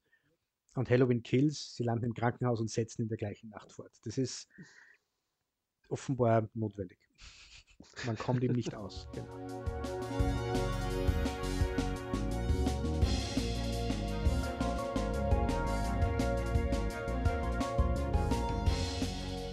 ja, Michael Myers kommt aber aus. Und genau. deswegen haben wir auch einen dritten Teil noch, beziehungsweise einen vierten oder einen dreizehnten, je nachdem, wie man Mhm. zählen will. Mhm. Halloween Ends. Der spielt nicht in der gleichen Nacht. Da vergeht dann ein bisschen Zeit. Was passiert in Halloween Ends? Ja, er spielt vier Jahre später. Halloween Ends hat auch nicht Laurie Strode als Hauptfigur, sondern ich würde sagen Corey Cunningham. Mhm. Wer ist Corey Cunningham? ja, es ist eine neue Figur, ein junger Mann, der zu Beginn eingeführt wird von Halloween Ends. Äh, er ist Babysitter von einem Burschen und durch eine Verkettung sehr unglücklicher Umstände bringt Corey Cunningham dieses Kind um. Das ist so Beginn von Halloween Ends. Also der Junge sperrt Corey wo ein, Corey tritt die Tür auf und das trifft diesen Burschen und der fällt dann äh, das Treppenhaus hinunter und ist tot. Corey Cunningham kommt aus einer Familie, wo er sehr unterdrückt und, und sehr eingeengt wird, vor allem von seiner Mutter. Er arbeitet auf einem Schrottplatz, der seinem Vater gehört. Äh, Laurie Strode lebt mit ihrer Enkeltochter Allison, eben wieder Jamie Curtis und Andy Matischek. Äh, Laurie Strode ist super gut drauf. Äh, der geht es total gut. Die hat sich entschieden, die Liebe in ihr Leben zu lassen und sich keine Sorgen mehr zu machen. Kocht, pflanzt an, lebt ein gutes Leben. Wo Michael ist, weiß keiner. Er ist seit vier Jahren nicht aufgetaucht. Corey wird von einer Gruppe Musiker, die, glaube ich, brutal gemobbt. Allison arbeitet im Krankenhaus und so treffen sich Corey und Allison. Sie verlieben sich und Corey stolpert aber zunehmend über diese Michael Myers Geschichte und dann aber findet Michael Myers, der im Kanal lebt und eigentlich ein bisschen geschwächt ist. Kommt man das so sagen? Ich denke, ja. ja. Corys Zorn auf, auf, diese, auf die Mobber, auf seine, seine Familie, aber auch auf die anderen Menschen in dieser Stadt, äh, die, die Familie des Jungen, den er umgebracht hat, äh, wird immer mehr. Und die Faszination für Michael Myers und diese Kraft, die von dem ausgeht, sich da zu wehren und auf die einfach loszugehen und diese Wut in ihm äh, wird immer stärker. Am Ende beginnt Corey halt dann Leute zu ermorden, zuerst mit Michael Myers, dann nimmt ihm sogar die Maske weg, mordet als Michael Myers und er will dann auch Laurie Strode ermorden, weil er mit Allison abhauen will und Laurie Strode schon überzuckert, der Junge ist nicht ganz fit, äh, gar nicht gut für meine Enkeltochter. Und dann ist Corey Cunningham tot und dann würde man sagen, der Film ist eigentlich aus. Weil die Geschichte ist eigentlich erzählt jetzt. Aber es geht ja um Michael Myers. Dann kommt Michael Myers auch noch und kämpft mit Laurie Strode. Und dann macht sich der Film sehr viel Mühe, dir ganz deutlich zu zeigen, dass Michael jetzt wirklich, wirklich, wirklich, wirklich tot ist. Also er stirbt viermal, glaube ich. Und, am, und am Ende schmeißen sie ihn in die Schrottpresse und man, man sieht zu und ganz Haddonfield versammelt sich. Der Mob kommt wieder, begleitet Laurie zu einem Schrottplatz wo Corey eben arbeitet. Sie schmeißen Michael in die Schrottpresse und man sieht ihn dann zergatscht werden und jetzt ist wirklich gut. Nur die Maske ist noch da. Also, wenn das der allerletzte Halloween-Film ist, mhm. dann äh, verpflichte ich mich hiermit, ähm, dass ich öffentlich die komplette Handlung von Halloween 3 so erkläre, dass sie Sinn macht. Ich glaube, ich werde nicht in die Verlegenheit kommen. Man hat es, glaube ich, gerade gemerkt, das irgendwie so nachzuerzählen, dass man das Gefühl das macht Sinn, ist sehr, sehr schwierig. Der Plot ist wahrscheinlich nicht die größte Stärke von Halloween Ends, es sind mehr die, die Themen, was versucht er da zu erzählen und vor allem, was ich, ich finde, sehr faszinierend und sehr, sehr cool Halloween Ends, obwohl Michael Myers fast nicht vorkommt, obwohl Laurie Strode als Figur wieder ein Riesenproblem ist. Aber es ist einmal was anderes. Es ist mhm. nicht die Halloween-Blaupause, das, was er der über diese Corey Cunningham-Figur erzählen will, finde ich auch sehr interessant und sehr spannend. Auch wieder sehr viel Ambition, wo man sich wieder fragen kann, geht das alles auf und ist die Ambition auch auf der Leinwand zu sehen, wie wir vorher schon gesagt haben. Ja, ich finde stimmungsmäßig funktionieren diese Sachen, die er dir da erzählt, mehr als wenn du sie logisch durchdenkst, mhm. was ja in vielen Horrorfilmen überhaupt kein Problem ist. In Halloween merkst du es halt stärker, weil Halloween ja immer, abgesehen von dem unkaputtbaren Michael Myers, ja sehr bodenständig war. Ne? Mhm. Ähm, sehr geradlinig. Das funktioniert natürlich in etwas metaphysischeren Geschichten dann besser. Und wenn du irgendwo bei Lucio Fulci-Geschichten angekommen bist, die ja wirklich nur noch über ja. Stimmung und Motive und so mhm. funktionieren, in dieser Albtraumlogik, mhm. ähm, mhm. ist das auch weniger Beinbruch dann als hier. Ich finde es jetzt auch hier kein Beinbruch, ähm, aber es fällt natürlich stärker auf. Ich fand ihn auch fantastisch. Ich finde, mhm. ähm, hier siehst du die Ambitionen am meisten ähm, auf mhm. der Leinwand. Also hier geht am meisten davon auf. Ich finde auch, es ist der, wo du David Gordon Green als Regisseur am meisten spürst, ähm, wo er, mhm. finde ich, in Halloween 2018 noch viel Zeit damit verbringt, irgendwie den ersten Film so ein bisschen nachzustellen mhm. und einzufangen und in Halloween Kills dann irgendwie so zwiegespalten ist zwischen der neu ganzen Nostalgie und aber dem, wohin er ja vielleicht eigentlich will. Hier kann er jetzt ganz er selber sein sozusagen und das, was er machen will mit dieser Geschichte. Da sind viele Sequenzen drin, finde ich, die einfach inszenatorisch richtig gut gemacht sind mhm. ähm, und die eine eigene Note erhalten und die eine eigene Stimmung erhalten. Gleich schon angefangen mit diesem Freak Accident, ähm, mhm. ganz am Anfang eben, diese Geschichte von Cunningham, ähm, aber auch später, also dieses Fortgehen ähm, mit der, der Andy Matischek-Figur in der Disco zum Beispiel, mhm. wo so ein Rauschzustand dann mhm. äh, tatsächlich kreiert wird. Ich finde, diese Sachen fängt er sehr, sehr schön ein und ähm, die Ideen, die dann auftauchen, sind eben auch sehr interessant und mhm. die haben dann tatsächlich den Effekt, dass man rückwirkend sie auch ein bisschen stärker in den äh, genau. Vorgängern sieht. Ne? Also die ganz große Idee ist ja die, dass das Böse irgendwie so eine Kraft ist, die etwas mit dir macht. Wenn du mhm. dich dem aussetzt, dann macht die was mit dir und überträgt sich potenziell ja auch auf dich. Hier natürlich ganz stark, Cunningham lässt sich auf diese Michael Myers Geschichte ein und wird ja von ihm dann irgendwie übernommen oder ist so sein Partner, Schüler, ja. kriegt diese Kraft von ihm. Das wird ja nie ganz ausbuchstabiert, was mhm. es ist. Eine Zeit lang wirkt es ja auch ein bisschen so, als wäre Michael Myers nur noch eine Idee, der vielleicht gar nicht existiert mhm. und genau. nur im Kopf von, von ja. diesem Corey Cunningham äh, ist. Und wir erfahren es dann später, dass es nicht der Fall ist, aber es wird sich nicht wundern, wenn er nur noch eine Einbildung sozusagen ist. Mhm. Und wenn du dann zurückdenkst, siehst du das natürlich in Halloween 2018, die mhm. Podcaster, die da anreisen ähm, als True Crime Faszinierte, die dann durch diese Faszination irgendwie das Böse wieder freilassen. Mhm. Durch diesen Dr. Sartain, der ähm, so unendlich fasziniert ist von diesem absoluten mhm. Bösen, mhm. dass er das hernimmt für seine Studien irgendwie und dann natürlich Opfer dessen wird. Also durch mhm. diesen Mob in Halloween Kills, die sozusagen von der Gewalt so gezeichnet sind, dass sie selber viel mehr Gewalt in die Welt mhm. tragen und in dieser Idee, die Jamie Lee Curtis dann sagte in Halloween mhm. Kills, dass er an Kraft gewinnt durch die Gewalt, mhm. die jeder, jeder Mord macht ihn stärker irgendwie. Also mhm. das ist natürlich ein Film, der ganz nah am Zeitgeist irgendwie dadurch ist, dass mhm. du eine Stadt zeichnest, wo einfach jeder schon so äh, gewaltbereit ist, wo einfach jeder schon mhm. irgendwie von den Nerven her an einem Punkt ist, wo nicht mehr viel fehlt, dass er gewaltbereit wird oder dass mhm. sich das entlädt, dass die Leute also sich gegenseitig an die Gurgel gehen und so. Ähm, dass das ja natürlich immer weitere Gewalt erzeugt und immer stärkere Gewalt. Ist ja spannend. Ja. Und ich glaube, um das geht es ja mal. Was macht Gewalt mit so einer Community und mit den Menschen? Und das Haddonfield ist ja da zeichnet, da sind alle sehr aggressiv, wie du sagst, sehr gewaltbereit in Halloween Ends.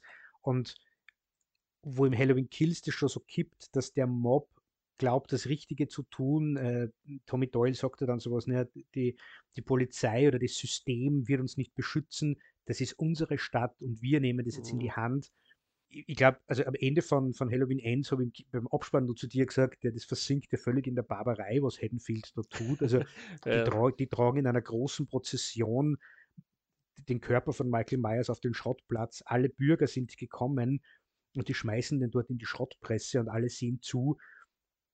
Das ist finsteres Mittelalter. Das ist was passiert nicht in einer zivilisierten Gesellschaft, wenn man jetzt einmal fünf Minuten drüber nachdenkt. Das Einzige, warum wir das schlucken, ist, weil es Michael Myers ist. Aber ähm, und ich, ich, muss dann schon an dieses Amerika denken, über das er da, glaube ich, erzählt. Diese, nicht nur diese, diese Proteste aus den letzten Jahren und das Kapitol, aber auch diese, diese Schießereien in der Diskothek, im Supermarkt, in den Schulen, wo eigentlich überschaubare kleinere Städte ganz viel Gewalt erfahren haben von aus, aus, das aus dem Nichts kommt, völlig unvorbereitet. Das ist das, was in Halloween Kills ja gesagt wird. Michael war ein unauffälliges Kind, in, in Haddonfield passiert nichts. So sind, glaube ich, diese ganzen Attacken wahrgenommen worden, dass das in, in Communities passiert, wo man eigentlich nicht damit rechnet. Wo, wo, wo kommt das auf einmal her?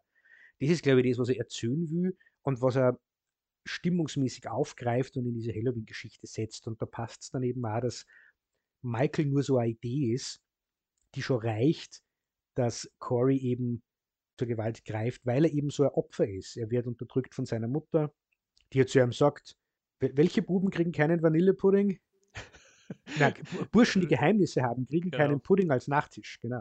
Und dann hat er halt gemobbt wird und verletzt wird von diesen anderen, anderen Schülern, wo der, der Zorn auf diese Welt schon so, so wächst. Und diese Idee, Michael, wie geht Michael Myers damit um und ist nicht Michael Myers einfach nur Opfer von diesem furchtbaren Haddonfield, das reicht schon, dass er in die Tat kommt. Da braucht er den echten Michael Myers, den er dann im Kanal ja trifft. Mhm. Aber er braucht ihn eigentlich gar nicht dazu. Ich glaube, das sind die Dinge, um, um dies, um dies David Gordon Green und seine, seine Autoren da geht. Und das finde ich, find ich steil. Ja, ich überlege auch gerade, dass er damit vielleicht tatsächlich sehr nah an dem ist, was Carpenters Original in seinem Thema ausgemacht hat. Nicht vom Narrativ her und nicht mhm. stilistisch, ähm, sondern diese Essenz von dem, warum Halloween 1978 ja auch so ein ähm, erschütternder Film war. Ne? Dass das Böse, sinnlose Böse kommt in die Stadt und macht halt da etwas mit dieser Gemeinschaft. Ähm, das ist ein Motiv, was Carpenter ja auch um das Carpenter zu der Zeit sowieso gekreist ist. Wenn du dir vorher Assault on Precinct 13 anschaust, wo du die Großstadt hast, wo auch diese sinnlose Gewalt stattfindet, ne? diese Gangs, die da umherfahren ähm, und sich einfach willkürlich irgendwelche Opfer aussuchen. Und dann hast du dieses, das Kind, was halt da erschossen wird, ähm, einfach so. Und Halloween ist das gewissermaßen in der Kleinstadt oder in der Vorstadt. Ne? Auch mhm. Michael Myers fährt dann da durch die Stadt und sucht sich halt irgendwen aus und ähm, bringt die Leute dann um. Und ähm, es geht dann darum, dass das ja irgendwie ein Mensch ist. Aber was für ein Mensch ist das? Es ist ein, ein, ein, Mensch mhm. ohne Emotionen oder, oder irgendwas anderes, aber irgendwie ist er ja doch wir. Es war mal ein Kind, wir sehen den als Kind, mhm. ähm, wie er seinen ersten Mord begeht. Da ist David Gordon Green irgendwie ein bisschen sozusagen die moderne Fassung dieser Bestandaufnahme, sage ich mal. Ne? Das ist eigentlich spannend, dass er das so übersetzen kann. Mhm. Er, er, muss und alle Beteiligten müssen gewusst haben, was sie da für einen Film machen. Und sie müssen gewusst haben, dass der Gegenwind kommt. also mir, mir kommt es jetzt so, es sind ein paar Tage vergangen, seit wir uns angeschaut haben, so als, sie haben sich freigeschwommen, um das zu erzählen. Irgendein mhm. Kritiker hat sogar gesagt, das ist irgendwann ein anderer Film gewesen, in den es Michael Myers eingesetzt haben. Aber sie haben sich freigeschwommen mit den ersten zwei, das so zu machen, weil sie wissen, danach kriegen wir kein Halloween mehr, den wir machen dürfen. und die, die Rückmeldungen sind eh fatal. Also die Kritiken sind nicht gut und die Halloween-Fans sind sauer, weil es kein Halloween-Film ist. Nur der Lichtspielplatz finde ich wieder mal super, aber. Ja, bei mir ist es wirklich diametral. Ne? Also mhm. der Halloween 2018 ist der, der am meisten eigentlich gelobt wurde mhm. aus dieser Reihe noch, den ich dann persönlich am uninteressantesten fand, äh, fand gerade weil er so konservativ ist ähm, und weil er so wenig Neues eigentlich hinzufügt oder so wenig macht mit dieser Blaupause. Er ist halt so in der Vergangenheit äh, stecken mhm. geblieben letzten Endes. Und hier der, der halt so ambitioniert ist und so weit weggeht, mhm. das finde ich dann hochspannend, was die da machen. Und ähm, naja, andere Leute sind da dann halt sehr irritiert, wie es ja öfter schon in der Halloween-Reihe vorgekommen mhm. ist. Ne? Also Halloween 3 ist natürlich das äh, allerbeste Beispiel natürlich, aber da versteht man ja auch die Irritation. ähm, aber auch zum Beispiel bei Rob Zombies äh, Halloween ja, genau. 2, der ja auch sehr ambitioniert war mhm. und halt auch etwas anderes mit dieser Michael Myers Mythologie machen wollte und ähm, ja, auch dann sehr viel Gegenwind natürlich gekriegt hat. Und wenn du eigentlich thematisch was erzählen willst und eigentlich eine andere Hauptfigur hast, äh, wenn, wenn der Fokus ist, du willst ein Thema durchdeklinieren und irgendwelche Sachen diesbezüglich erzählen, stolpern halt dann manchmal deine Charaktere drüber. In dem Fall ist es wieder, wieder Laurie Strode. Ich finde die mhm. Allison-Figur dann fast nur stimmiger in dieser Drei-Filme-Reihe, die Andy Matischek spielt, ist stimmiger erzählt. Laurie Strode ist halt einfach wieder nur da, damit es da ist. Und es ist eh cool, dass Jamie Lee Curtis diese Rolle und diese fünf mhm. Minuten im Film kriegt, nur sie ist halt, also das ist ja kein stringenter Charakter mehr. Ja, also wenn schon das in, in Halloween 2018 keinen Sinn gemacht hat, dass sie sich mhm. da diese 40 Jahre lang quasi bewaffnet hat, obwohl der Typ in der mhm. Anstalt war und ja nichts dazwischen passiert ist, da macht das hier noch viel weniger Sinn, ja. Also, weil jetzt ist Michael Myers wirklich auf freiem Fuß und keiner weiß, wo er ist. Jetzt mhm. besteht ja wirklich die Gefahr, dass der Mann wiederkommt mhm. und wieder zuschlägt. Und er hat im vorigen Film ihre Tochter umgebracht. Mhm. und daraufhin beschließt sie, äh, sie lässt die Liebe in ihr Leben und rennt halt wieder mhm. ganz entspannt rum. Also, wir haben ja gespaßt im Kino ne, und haben gesagt, also, sie muss den Therapeuten gewechselt haben. Ja. ähm, aber gut, das ja, merkt man natürlich auch am Schluss, dass es dann auf eine Konfrontation wieder zwischen Laurie mhm. Strode und Michael Myers hinauslaufen muss, obwohl das eigentlich für keine Figur mehr eine ein wirkliche Notwendigkeit äh, hat. Aber mhm. Gut. Spannend finde ich am Film auch diesen ganz großen Stephen King-Einfluss, den man mhm. da natürlich spürt, der noch nie bei der Halloween-Reihe irgendwie drin war. Mhm. Ähm, angefangen natürlich mit dem Bösen, was im Kanal lebt. Ähm, mhm. es ist mhm. nicht Pennywise, es ist Michael Myers. Es ist eine Stadt, die so vom Bösen gezeichnet ist, was alle paar Jahre wiederkommt. Mhm. Da ist man schon sehr bei Es. Aber es gibt ja auch noch mhm. andere Querverweise. Ne? Ja, genau. Also die, die Mutter äh, diese sehr fanatische Mutter von Corey Cunningham passt zu der, der Mutter aus Carrie. Mhm. Aber ich mhm. glaube, der größte Bezug, und da sind wir wieder bei John Carpenter, ist Christine, denn die Hauptfigur von Christine heißt Arnie Cunningham. Äh, also Christine, wer jetzt kurz nicht weiß, Christine ist diese Geschichte, wo dieser jugendliche Annie Cunningham ein altes, schönes rotes Auto findet und aufmotzt und dieses Auto heißt Christine, aber das in dem Auto wohnt das Böse und das Auto beginnt dann ein Eigenleben zu entwickeln und Leute umzubringen und, und Arnie entwickelt das so eine Liebesbeziehung zu diesem Auto. Der Roman ist von Stephen King eben und die Verfilmung von John Carpenter 1983, wenn ich es jetzt richtig habe. Mhm. Und eben die, die Bezüge zu, zum Film Christine, äh, also nicht nur ist der Nachname der gleiche, Optisch haben es Corey Cunningham als ein bisschen an Arnie Cunningham angelehnt. Es ist wieder die Faszination mit dem Bösen, das diesen unterdrückten Jugendlichen dazu bringt, zu rebellieren, aber dann über die Stränge und wirklich böse zu werden oder gefährlich zu werden. Also da hast, du eine Verbindung. Er, er lebt da in einem sehr unterdrückenden Elternhaus. Die Eltern von Arnie Cunningham und Christine sind nicht so fanatisch, aber auch sehr unangenehm.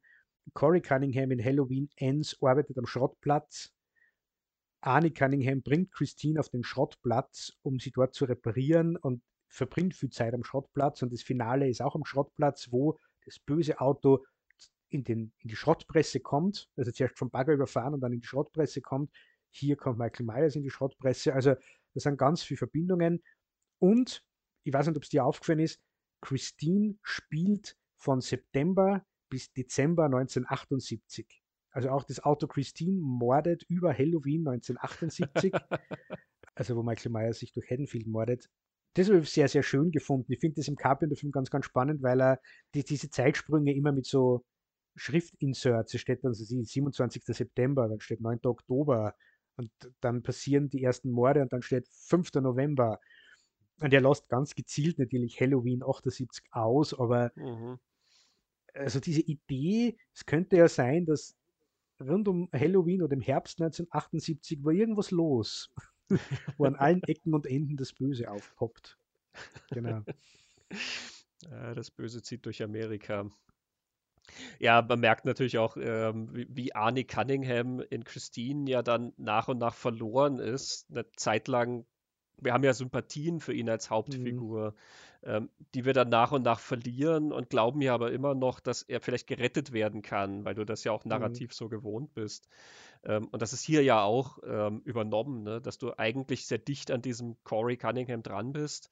Und er tut dir halt auch leid und du glaubst mhm. ja dann immer noch, dass es sich zum Guten wenden könnte. Und irgendwann kommen halt die Punkte, wo du denkst, okay, das, das geht sich nicht mehr aus, ähm, da, da kommen wir nicht mehr hin das, das, aber vielleicht kriegt er noch diese, diese Wiedergutmachung, ähm, die er vielleicht als letzten Akt kriegen kann. Aber nein, er, äh, er lebt ja dann auch das Finale des Films sozusagen nicht mehr mit, wo dann in Christine ja ähm, sein Freund gegen dieses Böse kämpfen muss, mhm. ohne ihn. Also, weil ähm, er ist sozusagen auch schon ein Opfer dessen geworden. Mhm. Und hier in Halloween Ends ist es ja dann auch ähnlich, ne? Mhm. dass dieses zugrunde liegende Böse ja dann nochmal separat sozusagen erscheint. Also mhm. ähm, stand sicherlich Pate. Ja, auf, auf alle Fälle. Und ich würde gerne nur eine Szene jetzt nur, nur kurz erwähnen, weil es finde ich sehr, die sehr schön sagt, wie Halloween Ends eben immer wieder Erwartungen unterläuft. Und das, das, heißt, das kann natürlich frustrierend sein, aber ich finde es gerade spannend. Das ist diese Szene, wo, ich habe vorher gesagt, Alison arbeitet im Krankenhaus. Sie ist dort Krankenschwester. Und sie hat eine Arbeitskollegin, die wird dann befördert von einem so einem total unguten Chefarzt, der diese Kollegin dann auch angrabt und nach Hause einlädt. Und dann kommt die Szene, wo der Arzt mit dieser neuen Krankenschwester gegen auf ein Date, der bringt sie nach Hause, jeder weiß, auf was das hinausläuft er richtet da den Pool her und die Getränke. Und das ist so diese typische Szene in Horrorfilmen, wo irgendwelche unwichtigen Nebenfiguren jetzt Mordopfer werden und man dann einfach diese Killsequenz hat, die dann einfach spannend und aufregend sein soll. Nur es ist da völlig wurscht. Und auch da wieder, ich glaube, ich habe im Kino zu dir gesagt, das ist eine ganz eine unerwartete Entwicklung der Handlung hier, dass diese Nebenfiguren jetzt über die Klinge springen. Aber was passiert ist, es kommt zuerst gar nicht Michael Myers. Die Überraschung ist, dass es Corey ist mit einer eigenen Maske, mhm. der, der die dann ermordet. Also sie machen aus so einer Klischee-Szene, die in jedem Slasher einfach vorkommen muss, weil alle also 10, 15 Minuten muss irgendwer sterben. Das verändert so sehr, dass in diese Geschichte und in diesen Charakter wieder reinpasst. Und dann kommt Michael natürlich auch, das sind es dann beide, aber das hat mir sehr gut gefallen und, und sie versuchen was zu machen mit diesem mhm. ganzen Sagenkreis um Michael Myers. Hm, und auch da glaubst du noch, dass vielleicht Michael eben einfach nur so ein eingebildeter mhm. Helfer mhm. von Corey Cunningham dann vielleicht mhm. sein könnte, ne? dass er sich den imaginiert, wie er ihm hilft mhm. bei diesen Morden oder so. Also auch in der Hinsicht ist die Szene dann psychologisch immer noch äh, mhm. ganz spannend eigentlich in dem, was du versuchst da rauszufinden. Ja, also ähm, ich bin, bin da sehr angetan von mhm. Halloween Ends und finde den wirklich einen ganz spannenden Film in dieser ganzen großen Halloween-Reihe. Mhm.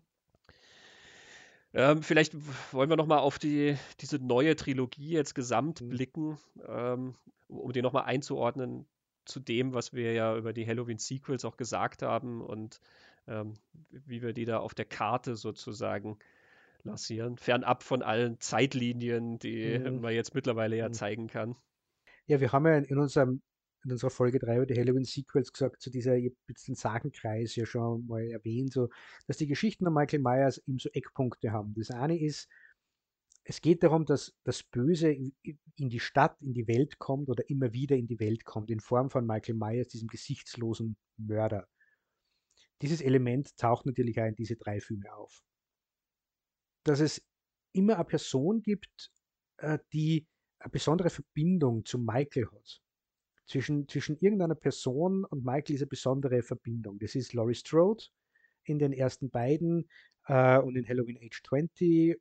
Äh, es ist Jamie Lloyd, die Daniel Harris spielt in Halloween 4 und 5. Es ist Tommy Doyle und, und Jamie Lloyd in Halloween 6 und so. Jetzt kann man überlegen, gibt es diese Figur jetzt hier in diesen Halloweens? Ah, es ist natürlich Laurie Strode irgendwie, obwohl wir der Meinung sind, es ist oft mehr behauptet als tatsächlich stringent mhm. so erzählt.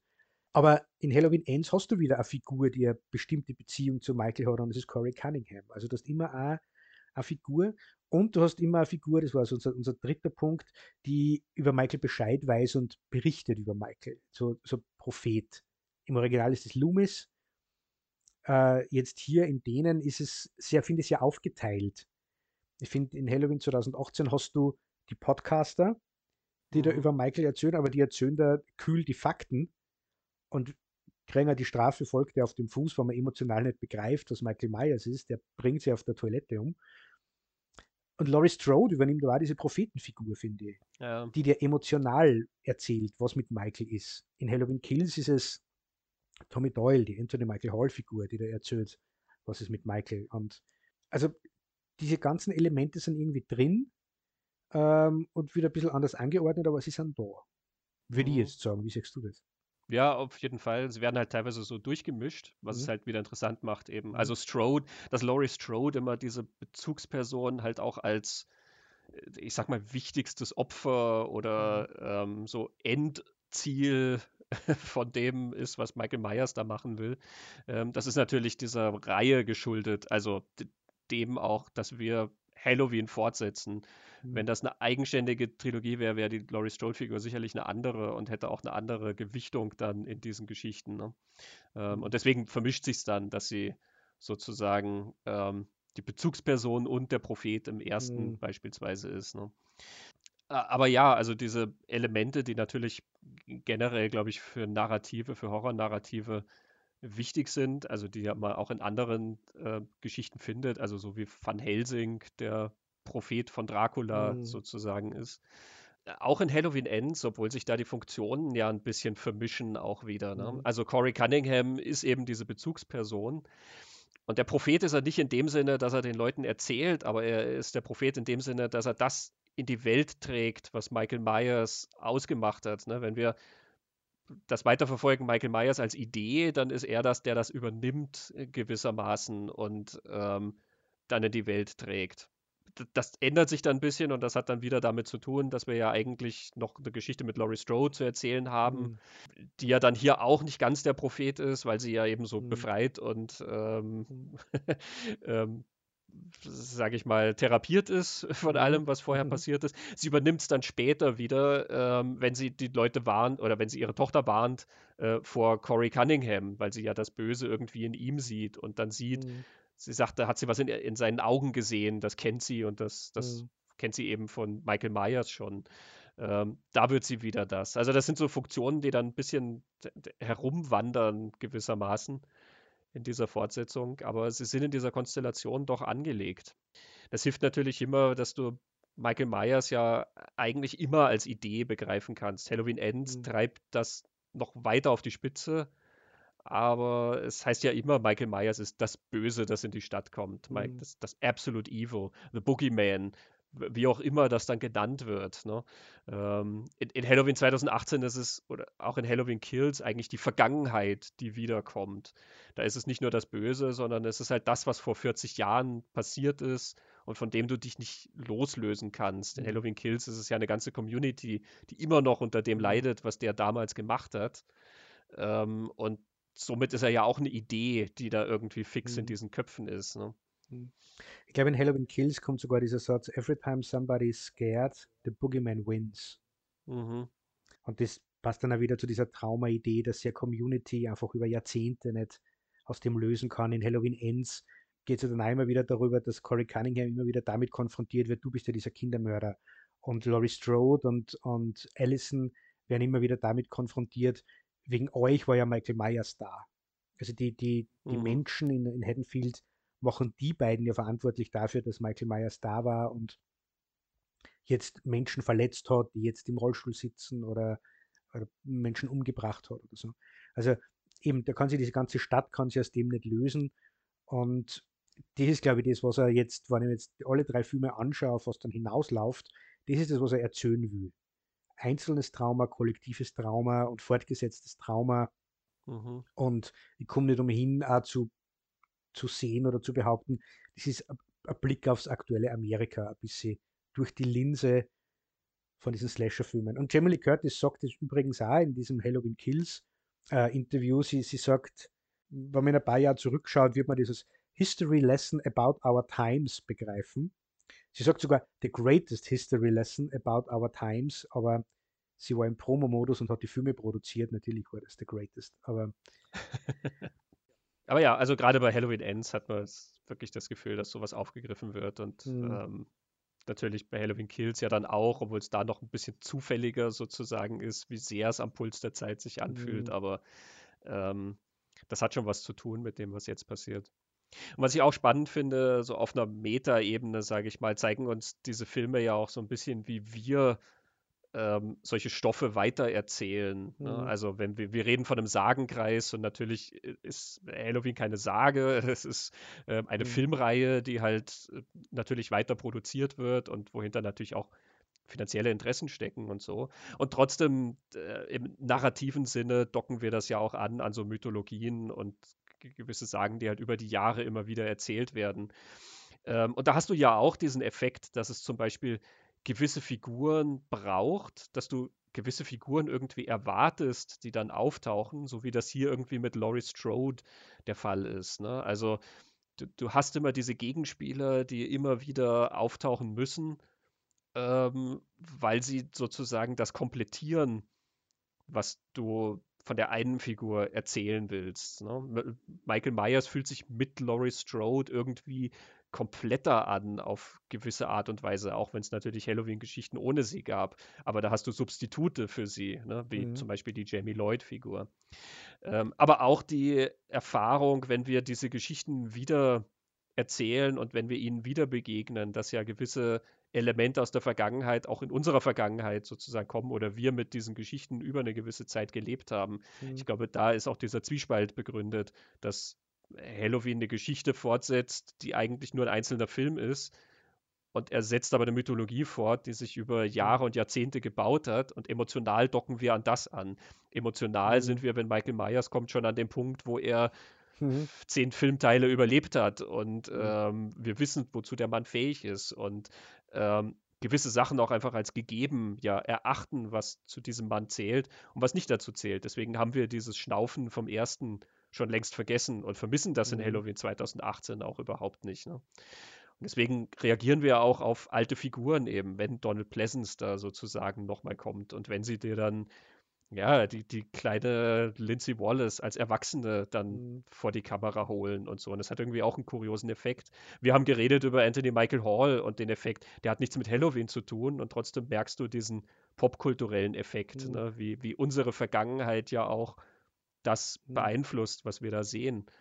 Und Halloween Ends thematisiert das ja dann irgendwie auch wirklich noch im, im Sinne des Weitertragens, wie diese Sagen und Geschichten sich entwickeln ähm, und dann doch um gewisse Ideen kreisen, wie wir vielleicht Sachen erwarten, aber auch dann Ideen daraus spinnen und ähm, die, die Elemente sozusagen neu konfigurieren können oder, oder wollen vielleicht auch, um sie an die Zeit anzupassen.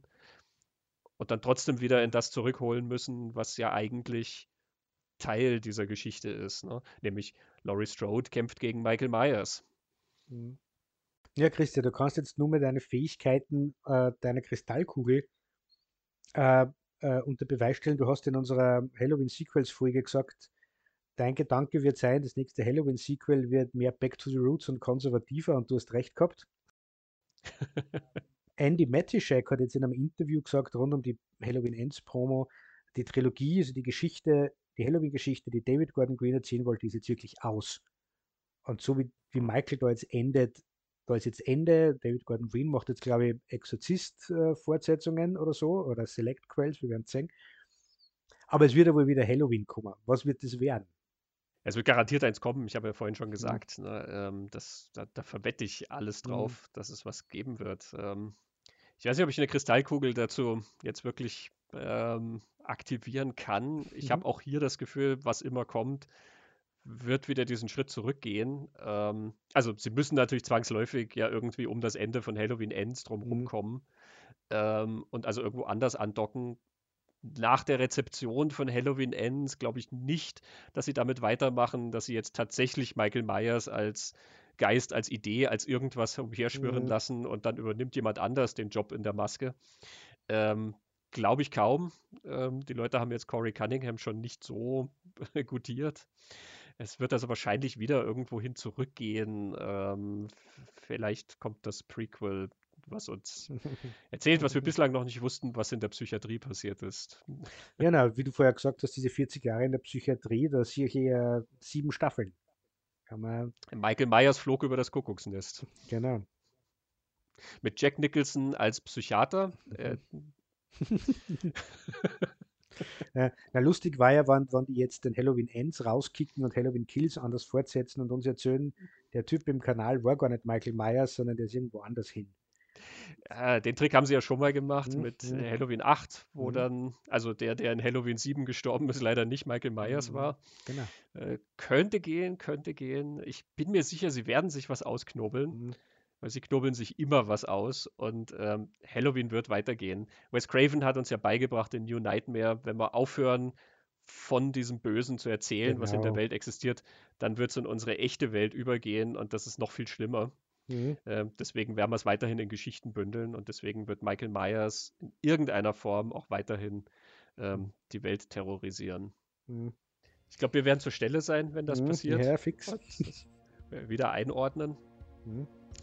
Ja, bis dahin beenden wir unsere Halloween-Retrospektive für jetzt. Christoph, vielen Dank für das sehr interessante Gespräch. Vielen Dank für das sehr interessante Gespräch. Ciao. Tschüss.